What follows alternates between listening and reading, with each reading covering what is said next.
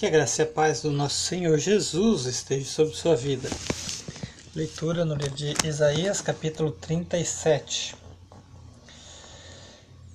Assim que o rei Ezequias ouviu o que eles contaram, rasgou as suas roupas em sinal de tristeza, vestiu uma roupa feita de pano grosseiro e foi para o templo do Senhor ele mandou que Eliaquim, o encarregado do palácio, Sebna, o escrivão e os sacerdotes mais idosos fossem falar com o profeta Isaías, filho de Amós. Ele também, eles também estavam vestindo roupa feita de pano grosseiro. A mensagem que o rei mandou entregar a Isaías foi esta: Hoje é um dia de sofrimento. Nós estamos sendo castigados, estamos envergonhados Somos como uma mulher que está para dar à luz, mas não tem forças para isso. O rei da Síria nos mandou o chefe do seu exército para insultar o Deus vivo. Que o Senhor nosso Deus ouça esses insultos e castigue quem os disse. Portanto, ore a Deus pelas pessoas do nosso povo que ainda estão vivas. Isaías recebeu a mensagem do rei Ezequias e mandou esta resposta: o Senhor Deus diz que o Senhor não deve deixar que os assírios o assustem, dizendo que Deus não pode salvá-lo. Deus vai fazer o rei da Síria ouvir uma notícia que o fará voltar para a terra dele, e Deus vai fazer com que ele seja morto ali. O oficial assírio soube que o rei da Assíria havia saído de Laques e que estava lutando contra a cidade de Líbina Portanto, foi até lá para falar com ele.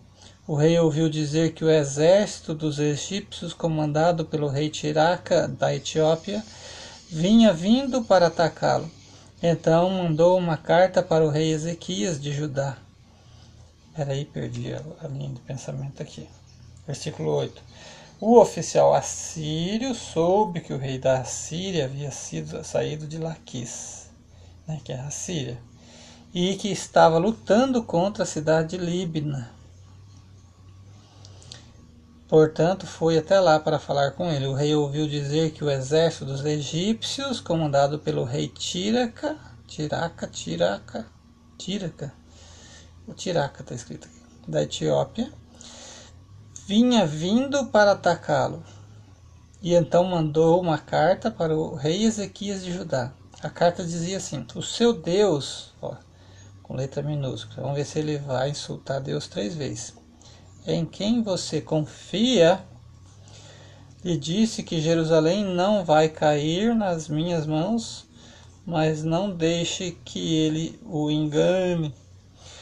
Você já ouviu falar daquilo que um rei assírio faz com qualquer país que ele resolve destruir? Por acaso você pensa que poderá escapar? Os meus antepassados destruíram as cidades de Gozã, Arã e Rezefe, e mataram o povo de Éden, que morava em Telassar, e nenhum dos seus deuses o pôde salvar. Onde estão os reis das cidades de Amate, de Arpa, de, de Sefarvim, de Rena e de Iva? Os, o rei Ezequias recebeu a carta das mãos dos mensageiros e a leu. Depois foi até o templo, pôs a carta ali, na presença de Deus, o Senhor, e orou assim. Veja aqui um, um ato profético, né? A gente precisa definir, às vezes, atos proféticos de profecia e não levar isso em consideração como uma simpatia, viu? Ele foi junto com a carta, colocou-a diante do altar. Não é esse ato que faz Deus ouvir, mas essa atitude né, do rei Ezequias. Versículo 16: O Senhor Todo-Poderoso, Deus de Israel, que está sentado no, trono, no teu trono, que fica acima dos querubins, só tu és Deus e governas todos os reinos do mundo. Tu criaste o céu, a terra. Ó Senhor, olha para o que está acontecendo com a gente, escuta todas as coisas que Senaqueribe está dizendo, a fim de insultar a ti, Deus vivo. Todos nós sabemos, ó Deus, que os reis da Assíria destruíram muitas nações, arrasaram suas terras e queimaram seus deuses, que não eram deuses de verdade, e sim imagens de madeira e de pedra, feitas por mãos humanas. Agora, ó Deus, nosso Deus, salva-nos dos assírios, a fim de que todas as nações do mundo fiquem sabendo que só tu, ó Senhor, és Deus. Então Isaías mandou uma mensagem para o rei Ezequias. Nela, ele dizia que, em resposta à oração do rei, o Senhor, o Deus de Israel, tinha dito o seguinte: A cidade de Jerusalém ri e caçoa de você, Sinaqueribe. A quem você pensa que ofendeu e insultou? De quem zombou? Você fez isso contra mim, o Santo Deus de Israel.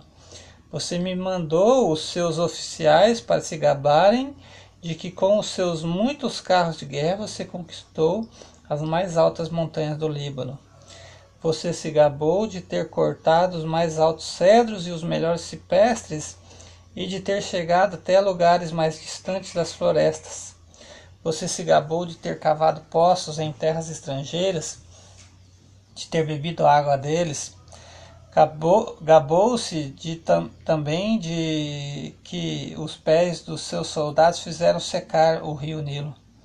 Por acaso você não sabe que fui eu que planejei tudo isso há muito tempo e agora fiz tudo acontecer?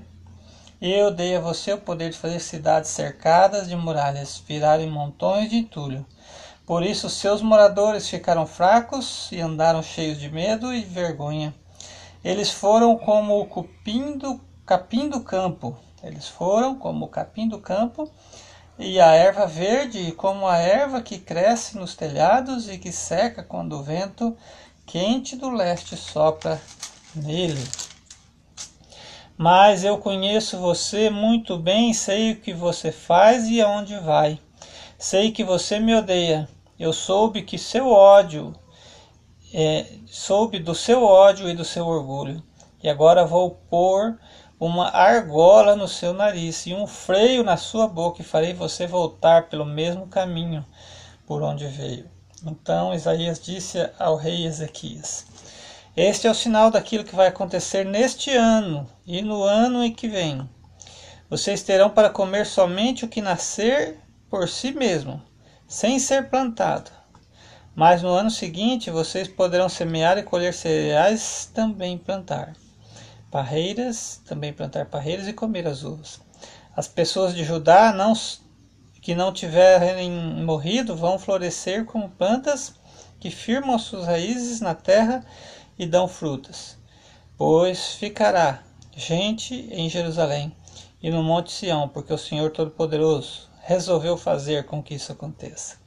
Isaías continuou: Portanto, o Senhor diz o seguinte a respeito do rei da Síria: Ele não entrará nesta cidade e não atirará uma só flecha contra ela.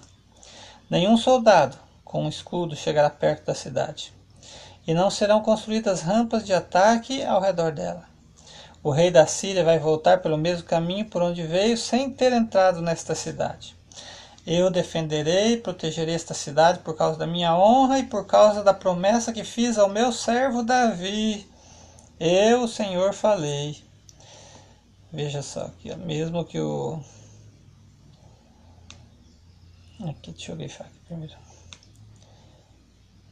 Eu, Senhor, falei. Mesmo que o Ezequias, vamos dizer que não tivesse moral, né, diante de Deus, mas Deus tinha uma, um, uma aliança com Davi, né, que defendia e defende Israel até hoje, né?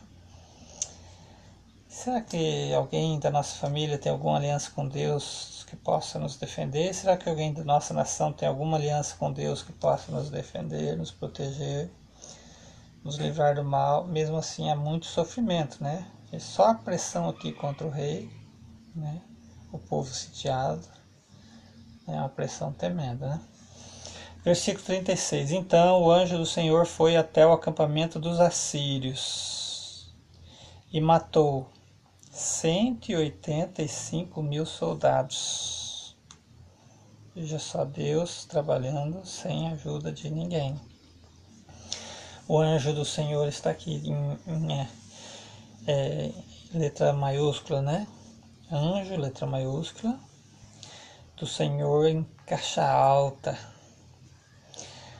Então o anjo do Senhor foi até o acampamento dos assírios e matou 185 mil soldados. De manhã, e só sobraram, e os que sobraram viram os corpos dos mortos. Aí Senaqueribe, o rei da Síria, se retirou, voltou para Nínive e ficou lá. Certo dia, quando ele estava adorando no templo do seu deus Nisroque, os seus filhos Adrameleque e Sarezer o mataram à espada e fugiram para a terra de Ararat. Outro filho seu, chamado Esar Adon, ficou no lugar dele como rei. Deus abençoe sua vida com esta leitura, em nome de Jesus.